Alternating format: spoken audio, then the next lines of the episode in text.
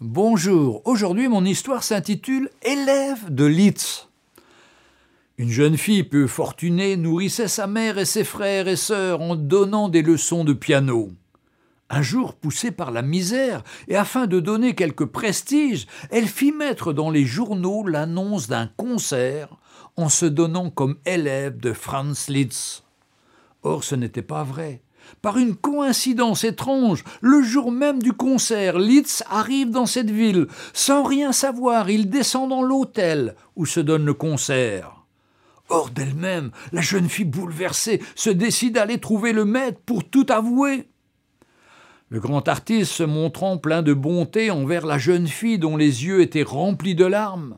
Pauvre enfant, pauvre enfant, lui dit-il, je vous pardonne. Le célèbre compositeur demanda alors à la jeune pianiste de se mettre au piano. Il écouta, la rendit attentive à quelques fautes, l'engagea à nuancer certains passages. L'engagea à nuancer certains passages du morceau, puis l'agita. Vous pouvez dire maintenant que vous êtes mon élève, et je vous prie de mettre au programme que l'abbé Franz Litz jouera le dernier morceau. Non, ça je vais enlever curé là, un morceau. Ah, un certain passage. Puis il ajouta Vous pouvez dire maintenant que vous êtes mon élève, et je vous prie de mettre au programme que Franz Liszt jouera le dernier morceau.